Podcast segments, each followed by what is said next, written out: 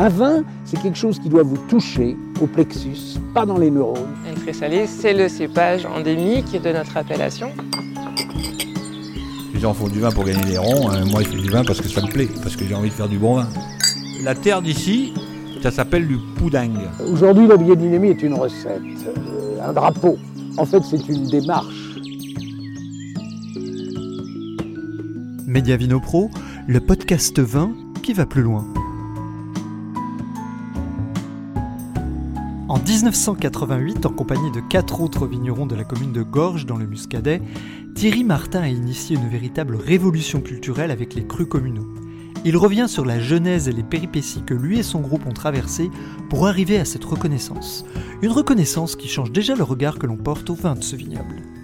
Crus communaux du Muscadet, un nouvel horizon pour les vins du pays nantais. Hop là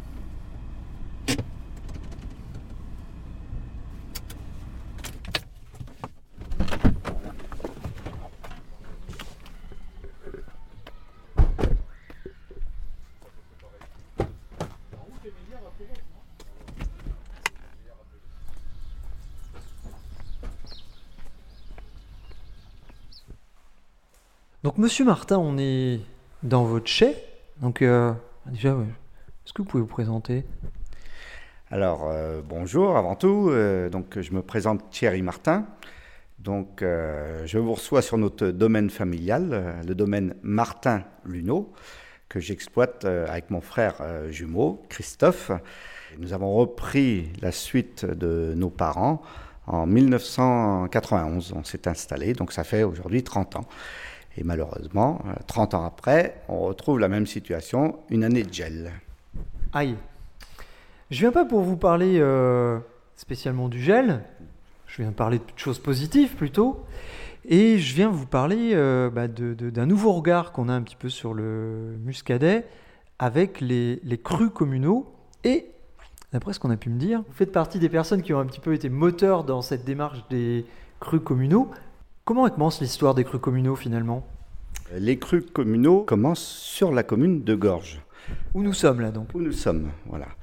Et donc il faut remonter à 1988. Et à cette époque-là, c'était assez compliqué pour le consommateur de s'y retrouver, puisque dans le Muscadet, nous avions huit appellations contrôlées différentes. Nous avions nos appellations donc sous-régionales, avec ou sans la mention sur lit. Est-ce que vous pouvez nous rappeler les appellations, justement, qu'on fasse un peu de pédagogie Donc ces huit appellations se composaient ainsi. Le muscadet Sévramen et muscadet Sévramen sur lit, dont nous, nous faisons partie, le canton de Clisson. Vous aviez, et vous avez, ça existe toujours, l'appellation sous-régionale muscadet Côte de Grandlieu et Côte de Grandlieu sur lit. Et vous aviez euh, la plus à l'est et au nord-est, on va dire, sur la région d'Anceny, les muscadets Coteaux de la Loire et Coteaux de la Loire sur lit. Plus que l'on n'en retrouve plus aujourd'hui, l'appellation muscadet appellation contrôlée, qui est aujourd'hui notre appellation de base, mais que vous pouviez retrouver aussi en surlit, qui aujourd'hui ne peut être vendu en bouteille, mais également uniquement en vrac, en bib. Donc on n'a plus la mention surlit sur cette appellation. C'était un petit peu compliqué tout ça finalement. Donc très compliqué pour le consommateur de s'y retrouver puisque c'était huit appellations à niveau égal. C'était juste en fait la dénomination géographique et après la différence avec un élevage sur lit ou non. Mais donc pour le consommateur, très compliqué de s'y retrouver.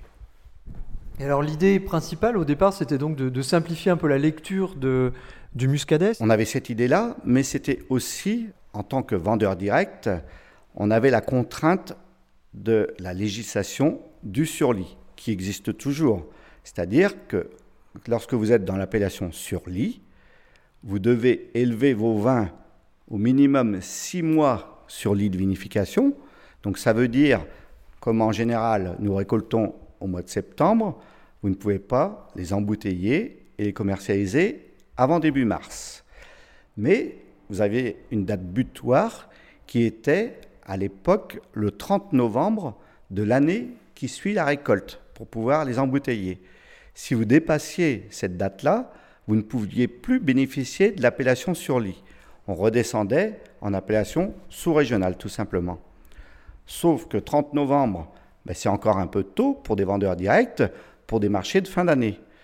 Donc, euh, ça nous posait quand même problème de ne pas pouvoir valoriser ces vins que l'on gardait en cuve, mais qu'on pouvait vendre uniquement en appellation sous-régionale.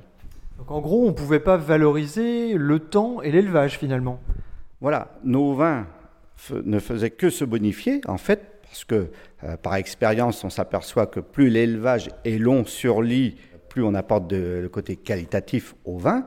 Et à contrario, on n'avait aucun moyen de le valoriser, puisque nous n'étions plus en appellation sur lit, qui était en fait le summum, on était redescendu en appellation sous-régionale.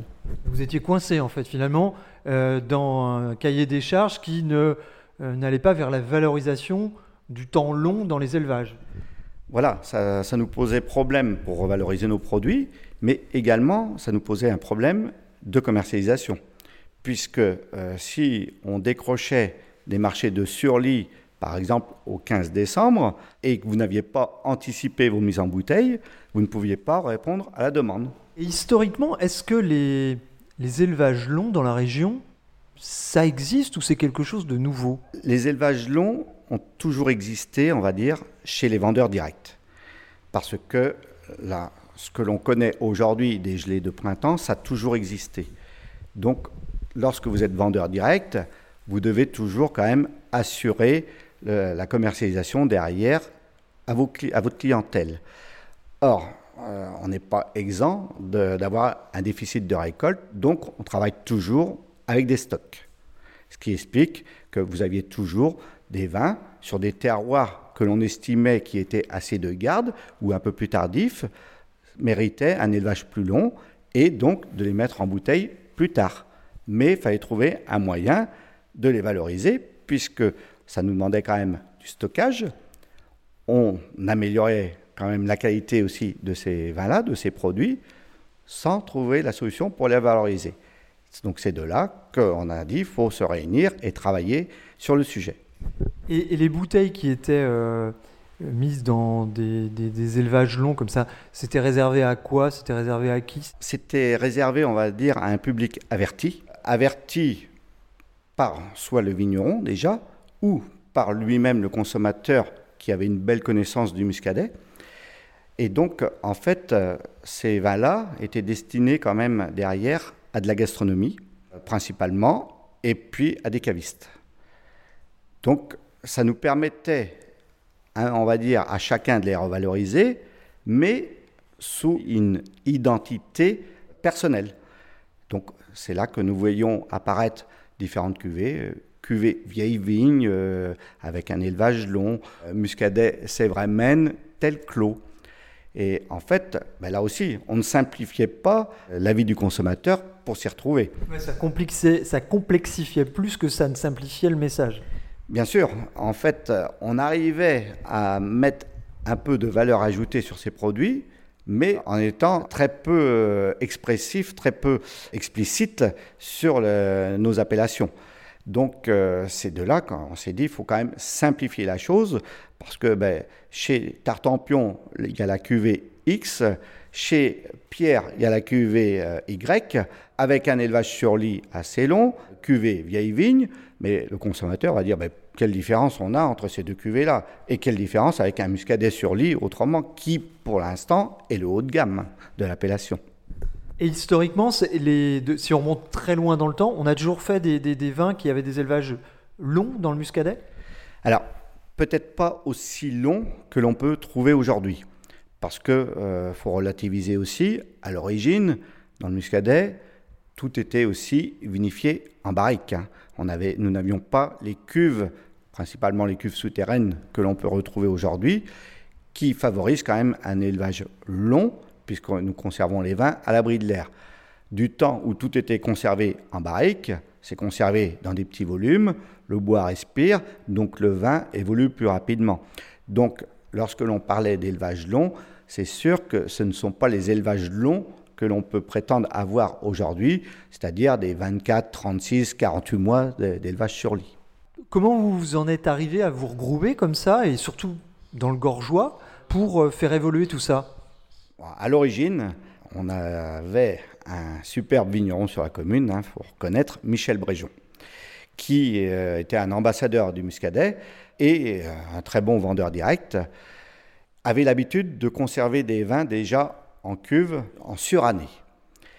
Et donc, euh, ben, évidemment, en vendeur direct, vous vous rencontrez quand même quelquefois, vous discutez, vous, vous dégustez les vins. La réflexion, c'était quand nous goûtions des vins de deux ans ou même un an et demi sur cuve chez le voisin. On se disait, ben, finalement, mais c'est bon ça. Euh, ça pourrait être un excellent muscadet sur lit. Malheureusement, on ne peut pas le vendre en muscadet sur lit. Donc, il faudrait quand même qu'on arrive à simplifier ce procédé de commercialisation de ces, ces produits-là en mettant une hiérarchie, en créant, pourquoi pas, une appellation. Sauf que, bon, on sait très bien, une appellation, on ne la crée pas. Déjà, c'est reconnu par l'INAO par rapport à une pratique, un savoir-faire des vignerons. Donc, évidemment, ça demande du temps.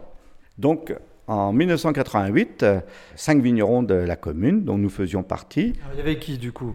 Alors, il y avait donc, euh, bien sûr, Michel Bréjon, Gilles Luneau. Donc ça, malheureusement, aujourd'hui, ce sont deux vignerons qui sont en retraite. Vous aviez Damien Rinaud, qui exploite toujours, Christophe Boucher et donc euh, chez nous euh, Thierry et Christophe Martin. Donc en fait, nous, nous étions les, petits genoux, puisque nous étions les, plus jeunes de, la bande.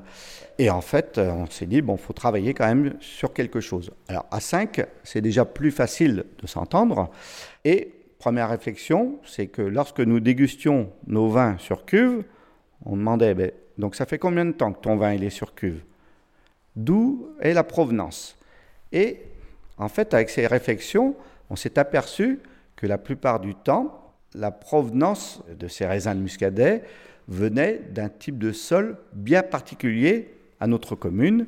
C'était récolté sur des sous-sols de gabbro. Vous pouvez nous réexpliquer un petit peu ce que sont les gabbros et ce qu'ils représentent euh, Il n'y en a pas partout du gabbro. Non, euh, alors le gabbro, c'est vrai que c'est une roche mère qui est très peu répandue. À l'origine, donc c'est une roche métamorphique.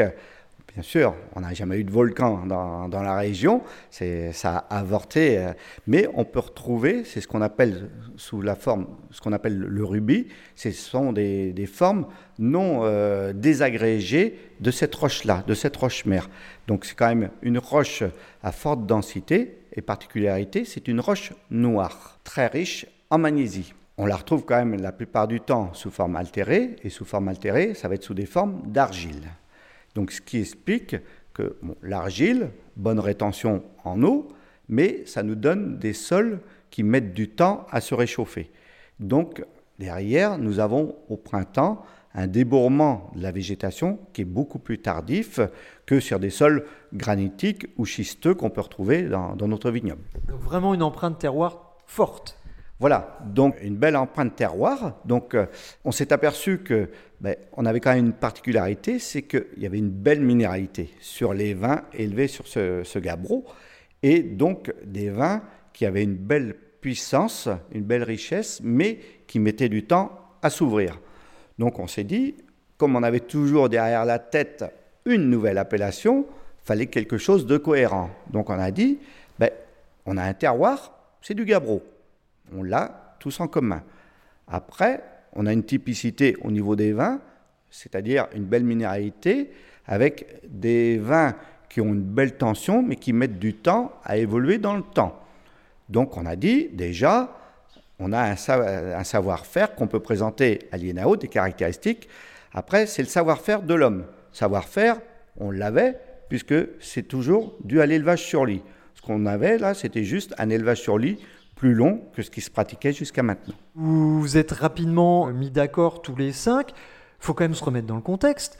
Il y a 30 ans dans le Muscadet, objectivement et sans vous faire injure, on ne regardait pas du côté qualitatif spécialement. On était plus même dans une période de, de volume. Euh. C'est vrai, ça n'a pas été simple à présenter. Euh, c'est pour ça qu'on a été très longtemps à rester les cinq vignerons. Après, cinq vignerons, on va dire, ce qui était compliqué, c'est de faire connaître notre produit et ce qu'on mettait en place, parce que plus on est nombreux, plus c'est facile à le faire découvrir. Par contre, c'était beaucoup plus facile de rester euh, en fait dans une niche, puisque, ah, lorsqu'on en parlait, qu'est-ce que c'est? Donc on nous demandait quand même beaucoup d'explications. Les gens sont quand même curieux de nature. Donc de ce côté-là, ça avait quand même un avantage. Et comment vous avez été euh, accueilli, je dirais même par l'interprofession, euh, quand vous avez vu cette idée euh, qui coulait pas trop de sources euh, à l'échelle de la région? Ben, en fait, nous avons démarré en, fait, en déposant une marque, la marque Gorgeois. Alors, c'était un peu en référence au cru bourgeois de- du Bordelais. Euh, on a joué. Vous avez un sourire sur votre visage quand vous dites ça.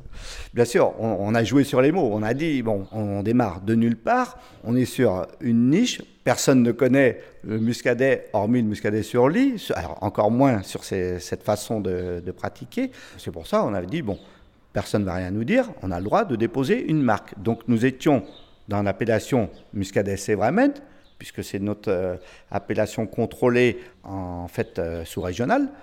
Et derrière, on a déposé la marque Gorgeois. Donc, C'est avait- une marque au départ. voilà, c'est une marque. Euh, Nous avions déposé ça à l'INPI. Les années passant, les années 90, la réflexion a été mise au niveau, au niveau du syndicat de défense des appellations en se disant ce que l'on avait au départ, nos huit appellations, c'est quand même compliqué, il faut quand même simplifier. Par contre, ce qu'ils font à Gorge, ben, c'est peut-être une bonne idée parce qu'on hiérarchie à trois niveaux. En fait, nos muscadets, appellation contrôlée, nos muscadets avec l'appellation sous-régionale sur lit, et pourquoi pas au-dessus des crus. Donc, nous, c'est vrai que c'était notre idée de base, avoir des crus dans le muscadet. Franchement, dans les années 90, des crus dans le muscadet, vous placiez la barre haute. Très haute, c'est vrai, très haute. C'était l'énergie de la jeunesse, euh, c'était quoi? En fait, c'était, je pense, un, un dynamisme aussi de vendeur direct. hein. Le fait de rencontrer des vignerons de d'autres vignobles sur des salons, euh, des foires, c'est vrai que ça permet quand même de se dire, ben, on n'est pas plus bête qu'eux. Pourquoi? Euh, On a un raisin, c'est pas le même cépage, mais à la différence d'eux, en plus, on a un cépage unique qu'on trouve nulle part ailleurs. Donc, on est capable de faire un produit extraordinaire. Donc je pense que c'était ça. Le, le problème du vigneron nantais à l'époque, c'était un manque de culot. Le gros de la commercialisation se faisait par le biais des négociants. Donc le vigneron, en fait, qu'est-ce qu'il était considéré? Ben, C'était un agriculteur de la vigne. Il ne savait pas commercialiser son vin parce que on ne lui demandait pas de le faire. Donc vous avez réussi à vous mettre d'accord assez rapidement finalement? Il y a eu un peu de coup de gueule, un peu vous, étiez, vous aviez une vision vraiment commune? Petit sourire à nouveau sur le visage. Oui, bah, évidemment, euh, même si nous n'étions pas nombreux, à cinq, mais évidemment, euh, chacun a son caractère, sa personnalité. hein. Et notamment, vous avez connu Michel Bréjon euh, en activité. Michel ne mâchait pas ses mots quand il avait quelque chose à dire. Donc c'est vrai que chacun défendait un peu son bout de gras. Et bon, après, au bout d'un moment, évidemment, tout le monde tire dans le même sens quand on voit que c'est pour aller dans l'intérêt de l'appellation et de chacun. Vous avez été soutenu par la filière? Dans les années 90, le syndicat de défense des appellations a commencé à regarder ce que nous faisions. Et puis, ça a mis quand même du temps. Il a fallu euh, attendre la, la fin des années 90 pour voir cette euh, réforme des appellations du muscadet. Et donc là, le syndicat de défense euh, a proposé à l'INEAO la forme des crues telle que l'on va la connaître aujourd'hui. Donc ça voulait dire que ça a été ouvert d'abord à l'ensemble des vignerons du Muscadet, dire, ben voilà, ce qu'à Gorge, ils ont lancé, ce qu'ils font. Aujourd'hui, ce n'est pas un cru, mais ça pourrait être une démarche de cru. Est-ce que l'ensemble de la profession est d'accord pour qu'on lance ça dans le vignoble? Donc voilà le démarrage de ces appellations de cru. Alors évidemment, donc arrivé en 2000, ben, ça a été compliqué parce qu'il fallait fédérer les hommes quand même. Donc, ce que l'on a vu, ben, il y a eu des secteurs porteurs, dynamiques, où là, les hommes se sont vite regroupés et à travailler sur le sujet. Donc, tableau de marche à chacun, défini par euh, le syndicat de défense, évidemment en concordance avec l'Institut des appellations, c'est-à-dire, si on veut être sur un cru, c'est-à-dire un vin d'appellation, faut un terroir, faut un savoir-faire des hommes et un produit bien typique, différent de ce que l'on a l'habitude de retrouver. Donc 2000, eh bien, nous avons eu trois secteurs assez dynamiques. Nous avons eu le secteur donc, de Gorge, puisqu'on était déjà parti, Clisson, et le secteur de Goulaine, qui s'est lancé aussi. Pas le palais. Alors, le palais a travaillé, mais c'était à part. En fait, c'est pour ça que vous avez raison de me le rappeler. Il y avait le palais, mais le palais a travaillé différemment parce que le palais, ils avaient une unité d'hommes déjà, et à la rigueur, ils faisaient abstraction d'un terroir commun. Ce qu'ils avaient l'habitude, c'était de travailler ensemble. Donc, eux sont partis sur une démarche de dire eh bien, on travaille ensemble, nous faisons une cuvée ensemble que nous allons vinifier. On fait, alors, on va être un peu sur les mêmes terroirs, mais pas une roche-mère euh, unique, puisqu'ils prenaient aussi bien des roches blanches comme des roches vertes. Mais il s'était appuyé sur deux facteurs d'appellation, on va dire. Le savoir-faire des hommes et un produit euh, bien typique, différent de ce qui se faisait déjà dans le muscadet. Donc ça, on est dans les années 2000, le dossier est déposé du coup à l'INAO, comment ça se passe? Donc nous avons eu la reconnaissance des trois premiers crus en 2011, juillet 2011 pour mémoire. Entre 2000 et 2011, qu'est-ce qui se passe? C'est-à-dire vous continuez d'expérimenter, vous échangez entre vous, comment, comment ça se goupille? On continue, surtout ben, on commercialise déjà et on peaufine notre cahier des charges pour le présenter à l'Institut. Donc, Comment ils accueillent ça, l'INAO Alors, l'INAO euh, a très bien accueilli ça. Ils ont nommé une commission d'enquête. Donc, euh, on les a rencontrés plusieurs fois dans le vignoble. Et de là, ils ont fini par dire ben, il n'y a pas de problème, on va vous valider. Mais ça a quand même mis du temps parce qu'ils nous avaient quand même conseillé d'aller voir aussi dans d'autres vignobles. Donc euh, je me souviens, nous avions fait un déplacement euh, dans le, sud de la France pour voir comment se mettaient en place les crues, dans les Côtes du Rhône aussi, puisqu'en fait on est toujours sur le même schéma, les appellations, les appellations village, euh, souvent pour eux, et les appellations de crues derrière. Cette reconnaissance, elle a été compliquée à obtenir ou ça s'est finalement bien goupillé dans, dans la chronologie, ça, tout a déroulé assez facilement? Bon, ça, a mis du temps. C'est surtout ça. On a trouvé le, que c'était une éternité parce que, bon, c'est vrai qu'on a fédéré quand même de plus en plus de vignerons. Sur euh, les autres secteurs du muscadet, ça a commencé aussi à fédérer et à travailler sur ces appellations de crues. Donc, euh, en fait, on va dire, en 2011, euh, nous devions déjà avoir donc Clisson, Le Palais, Gorge, Goulaine. Nous avions Mousillon-Thiers qui démarrait aussi. Nous devions avoir déjà cinq ou six secteurs. Alors évidemment, tout le monde n'était pas avancé au même stade. C'est pour ça que tous les dossiers n'ont pas été présentés en même temps. Et Monière-Saint-Fiacre voilà, mais Monière-Saint-Fiacre euh, a dû démarrer tout juste hein, à l'époque. Et c'est pour ça que pour la reconnaissance de 2011, il y a eu trois dossiers de présentés qui étaient bien avancés, donc le Palais, Clisson et Gorge. Et qui ont été acceptés et les trois qui ont été validés. Quand ça, vous avez eu la reconnaissance officielle, euh, c'est quand même 20 ans de boulot derrière.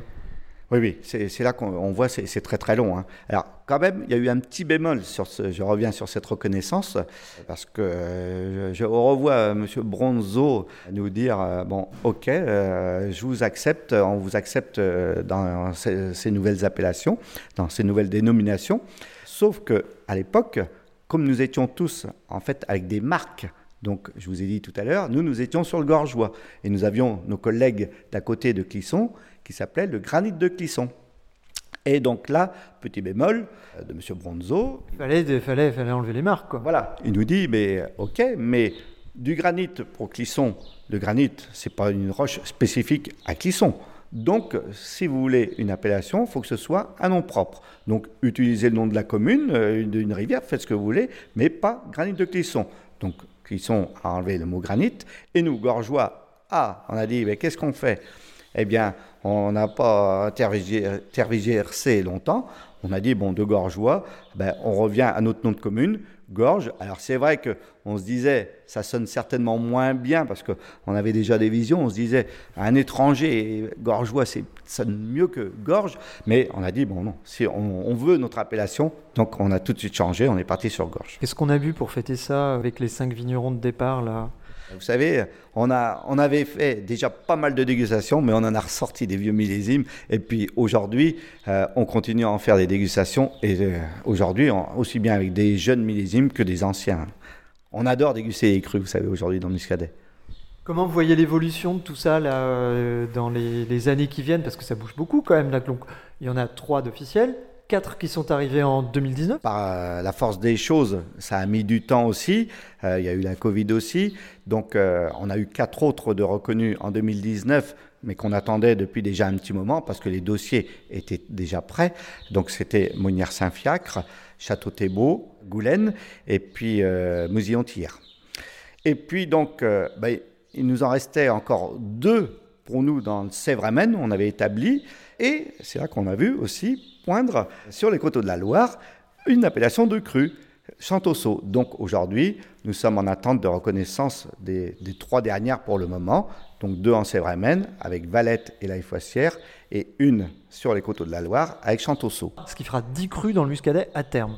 Voilà, ça fera 10 crus pour le moment. Alors, c'est pour ça, euh, aujourd'hui, la liste n'est pas fermée. On attend toujours, moi je voudrais bien qu'on en ait quand même sur les côtes de Grandlieu. Alors, faut reconnaître, à leur défense, c'est l'appellation la plus jeune. hein. Elle avait été reconnue en 1994, donc c'est vrai qu'ils n'avaient pas forcément besoin, euh, jusqu'à maintenant, de se démarquer avec une appellation de crue. Après, c'est comme sur les coteaux de la Loire, ce sont des secteurs aussi beaucoup plus éclatés. Donc, chaque vendeur direct, en plus, a une gamme un peu plus élargie que ce que l'on peut retrouver dans le Sévramen. Donc, c'est vrai qu'on n'est pas sur la même philosophie, mais j'ai bon espoir que l'on voit débarquer un jour un cru dans les coteaux, le côte de Grandlieu, puisqu'on en a déjà un qui va poindre sur les coteaux de la Loire. Pour faire un parallèle avec euh, d'autres euh, vignobles et pour faire un petit peu de pédagogie aussi, le muscadet à terme, ça ressemblera dans l'architecture à quel type de région? Aujourd'hui, ben, ça, ça ressemble beaucoup au Beaujolais et aux Côtes-du-Rhône. En fait, euh, vous avez euh, dans le Beaujolais, ben, le Beaujolais, Beaujolais village et les crus. Vous avez les Côtes-du-Rhône, c'est la même chose, les Côtes-du-Rhône, Côtes-du-Rhône village et les crus. Et donc nous, muscadet appellation contrôlée, nous muscadet sur lit avec l'appellation sous-régionale et les crus au-dessus. Donc en fait, on boira un Gorge, un Goulaine, comme on boit un Saint-Amour, un Fleury, un Moulin à Vent. Exactement. En plus, nous sommes, je dirais, sur la, la même lignée de produits. Nous sommes sur des produits haut de gamme, des vins de gastronomie, des produits de garde. Je ne serais pas surpris qu'on nous dise, eh bien, couramment, eh bien, je veux un gorge, un clisson, un le palais, comme on dit aujourd'hui, un muscadet sur lit. Ça va venir à quelle échelle ça, en- que les dénominations aujourd'hui, parce que je crois qu'officiellement on n'a pas le droit d'utiliser le terme cru, Non. Non, aujourd'hui, donc, nous sommes toujours en dénomination géographique complémentaire de notre appellation, donc pour nous, Muscadet Sévramen. Donc aujourd'hui, nous avons refait une demande auprès de l'INAO pour que les trois premiers crus qui étaient reconnus, qui sont Gorge, le Palais, passent à l'étape au-dessus, de façon qu'à terme, on utilise le nom uniquement de notre appellation crue, sans avoir le- en complémentaire l'appellation Muscadet, donc pour nous, c'est Vramen. Donc oui, comme ça rejoint ce que vous disiez, donc on- du coup on achèterait, plus, on achèterait un Gorge, un Clisson, un Le Palais, et, et il y aurait aussi les muscadets, mais d'une façon plus générale. Voilà, aujourd'hui, euh, c'est c'est là que bon, tout le monde n'est pas forcément d'accord, parce que c'est vrai que Muscadet, c'est connu mondialement. Aujourd'hui, si on parle d'un gorge, d'un clisson, c'est encore compliqué, c'est quand même plus confidentiel. Mais euh, le but, à terme, c'est quand même que le, client en face dise, en achetant une bouteille de gorge ou de- d'un autre cru, le clisson, le palais, dise, eh bien, fasse référence tout de suite, de toute façon, je sais, c'est un vin du Muscadet. Là on a une conversation euh, sympathique, euh, on va parler des choses qui fâchent maintenant, parce qu'il faut bien parler un petit peu de choses qui fâchent. Je vois que Thierry garde le sourire, c'est bien. Dans le cahier des charges des crus, il y a une exigence qualitative en termes de rendement, etc., etc., qui est plus importante que pour un muscadet classique. Est-ce que vous ne pensez pas qu'on aurait pu aller un petit peu plus loin sur de nombreux points, et je dirais par rapport à des questions qui sont quand même importantes aujourd'hui, sur les questions environnementales Alors, en fait, euh, c'est vrai que bon, on, on démarrait de loin là aussi, il faut, faut reconnaître. Donc, euh, déjà, je me souviens, on avait voulu mettre une notion de prix. Et ça, notion de prix, ben, c'est vrai que c'était compliqué, c'était pas forcément autorisé. Donc on l'a mis, là aussi, on ne pouvait pas le mettre dans le cahier des charges, mais euh, on l'a mis en, annexe où à l'époque, on avait demandé à ce qu'aucune bouteille ne soit vendue en dessous 50 francs. Donc c'est-à-dire aujourd'hui 7,50 euros la bouteille. On pourrait revaloriser un peu aujourd'hui quand même. Ah oui, oui. Alors c'est vrai qu'on pourrait le revaloriser, mais aujourd'hui, bon, c'est systématique, tout le monde vend au-dessus quand même de ce, prix de base. Un, cru communal aujourd'hui c'est minimum 10 euros grosso modo. Minimum. C'est ça, 10 euros. Hein. Sur un, millésime récent, c'est 10 euros. Après, euh, lorsque vous allez sur des millésimes plus anciens, euh, vous pouvez être à 12, 15, voire au-dessus. Et alors du coup, par contre, sur ces questions qui sont des questions d'actualité, qui sont des questions importantes, et il y a une demande aussi là-dessus, de, sur les questions environnementales, de vendange euh, à la main, c'est pas aujourd'hui dans le cahier des charges des, appellations. quel est votre regard là-dessus? Alors en fait, c'est vrai que lorsqu'on a déposé le cahier des charges des trois premières, c'était en 2011. Donc 2011, il y a du chemin parcouru, et c'est vrai qu'à l'époque, on ne parlait pas des causes environnementales comme aujourd'hui. Alors aujourd'hui, c'est là qu'on voit la différence, c'est que sur les derniers cahiers des charges déposés, on en a un qui est Goulen, qui a spécifié d'avoir vendange manuelle. Par contre, on a tous fait une correction sur notre cahier des charges en mettant du coup aussi, mais bon, c'était pas compliqué, c'est en allant dans la législation, en respectant la législation, c'est-à-dire interdiction de faire du désherbage total de notre parcelle de cru. C'est-à-dire aujourd'hui, nous sommes tenus de cultiver une partie, donc soit l'interrang, soit euh, cavaillon, dans nos vignes de cru. Et alors Gorge, qui a été pionnier, qui a été moteur, pourquoi il n'y est pas sur ces questions-là aujourd'hui? Vous n'êtes toujours pas nombreux les vignerons qui font des crus Alors aujourd'hui, euh, en fait, c'est parce que c'est vrai que vous avez des, vignerons qui ont des habitudes de travail. Donc c'est vrai que c'est compliqué de les changer, mais où on voit qu'on arrive à révolutionner un petit peu, c'est que heureusement, il y a des jeunes qui arrivent, donc qui prennent soit la suite de leurs parents, ou des nouveaux euh, vignerons qui s'installent et qui demandent à faire du cru. Et aujourd'hui, euh, beaucoup de jeunes font très attention, euh, sont très attirés par ces normes environnementales. Donc aujourd'hui, c'est vrai que c'est ce qui nous a fait changer, évoluer notre cahier des charges aussi. Place aux jeunes pour ces combats-là? Ah ben bien sûr, de toute façon, euh, tout ce qu'on en est, on n'a qu'un passage, hein, que ce soit sur la terre ou dans notre métier. Donc c'est vrai qu'il faut toujours faire confiance quand même aux jeunes, il faut leur laisser un peu de travail à faire. Hein. Et est-ce que le travail à faire dans le futur, pour aller au-delà des crus communaux, on était en reportage pour Mediavino il n'y a pas longtemps euh, en Bourgogne, dans le Mâconnais, du côté de Pouilly-Fuissé. L'année dernière, ils ont obtenu les premiers crus, ce qui est tout à fait nouveau dans cette région. Est-ce qu'un jour on peut imaginer des premiers crus euh, dans le Gorgeois, vu que c'est la région que vous connaissez le mieux? Bien sûr, puisque on, veut toujours aller très très vite.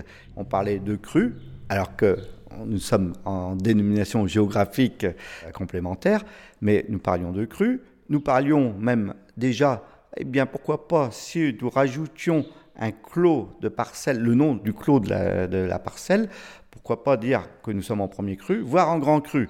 Sauf que là, euh, quand on voit le temps que ça met à reconnaître une appellation par l'INAO, avant de passer à cette étape de premier cru, voire grand cru, il va s'écouler d'autres générations. Malheureusement, on ne verra pas tout.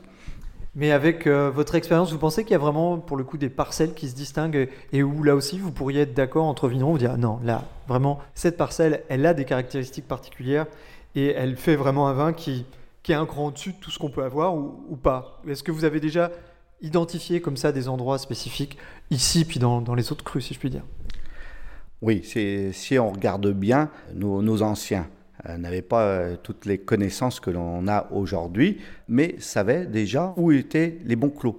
Ça veut dire, ben, tel endroit, ah, ça, ça fait du bon vin. Donc ça, je le mettrai en bouteille, ça fera ma cuvée sur lit. Donc aujourd'hui, si on regarde bien, on retrouve ces terroirs-là. Donc, euh, par exemple, nous avons euh, sur Gorge la butte des vignots. Ben, la butte des vignots, historiquement, les anciens ont toujours dit on fait du bon vin. Et aujourd'hui, cette butte des vignots est classée en cru gorge. Donc on le voit, c'est que les terroirs existent et resteront toujours. Vous êtes fier du boulot accompli?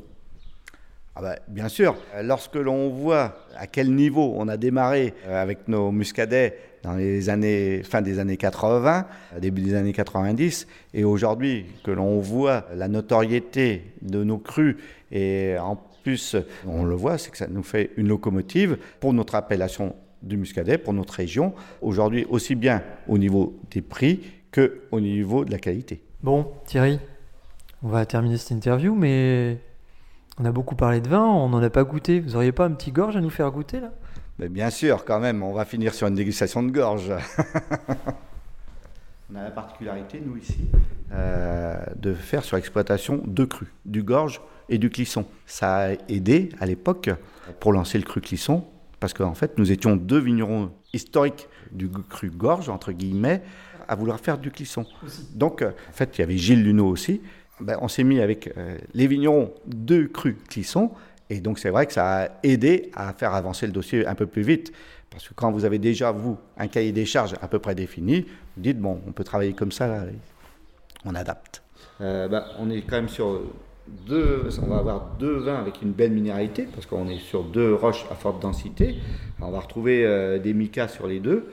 Par contre, c'est vrai que sur le, granit altéré, on va avoir parfois de l'argile, mais souvent, euh, ça va être euh, une argile beaucoup plus altérée que sur le gabbro. Donc on va avoir des sols plus légers qui vont se réchauffer plus vite. Mhm. Alors là, je vous mets le clisson. À ma droite, pour moi, le clisson. Et je vous mets le gorge dans l'autre verre. Donc là, nous allons les déguster en plus sur le même millésime, 2016 pour les deux. Alors, je vous disais tout à l'heure, le, débourrement est toujours un peu plus tardif sur le gorge par rapport au clisson. Mhm.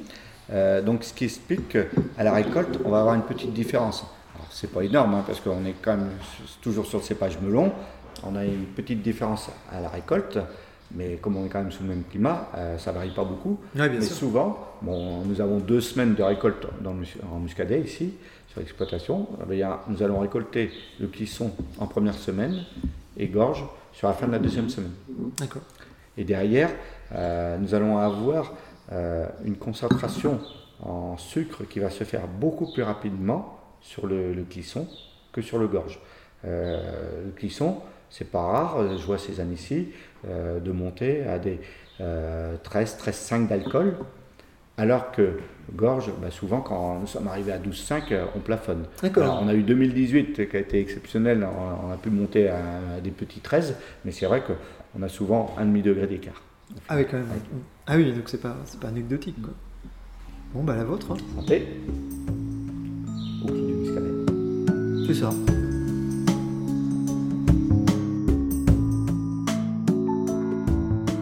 Vous êtes combien aujourd'hui sur Gorge à en faire du... Alors aujourd'hui, euh, nous sommes 18 parce que nous avons récupéré quelques vignerons qui n'ont pas leur siège d'exploitation sur Gorge, mhm. mais qui ont euh, des vignes ou qui ont demandé à avoir une parcelle, euh, parce que ça on le voit de plus en plus quand même, c'est là qu'on voit l'intérêt des crues, c'est que les vignerons aujourd'hui demandent à avoir une diversité des crus. Donc par exemple, euh, quelqu'un qui est, basé euh, sur le cru Goulaine, ben, euh, s'il a la possibilité, il va demander à avoir une parcelle sur le cru Gorge ou sur le cru Clisson de façon à présenter différents crus.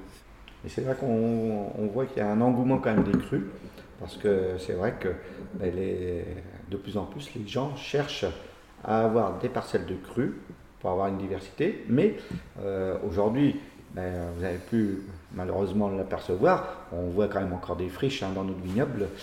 Et euh, aujourd'hui, quand même, les parcelles qui sont en appellation de, cru, ben, elles sont quand même prisées.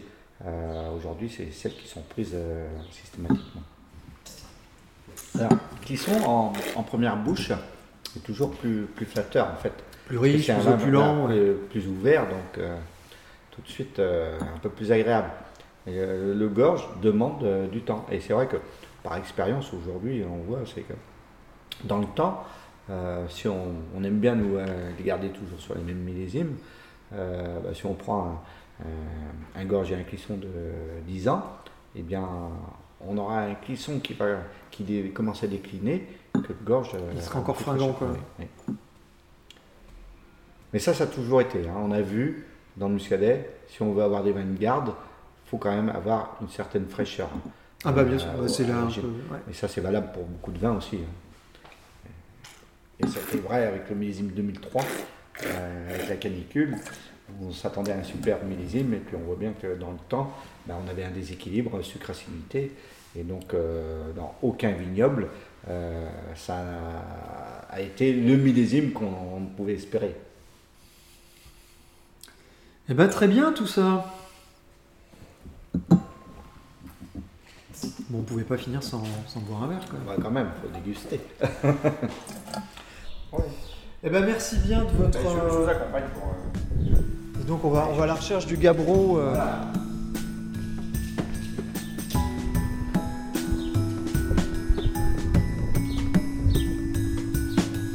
Cru communaux du Muscadet, un nouvel horizon pour les vins du pays nantais. C'était un reportage de Fabrice Tessier, mixage Maekubo. Ce podcast est disponible à la réécoute sur les plateformes Spotify, Deezer et Apple Podcast.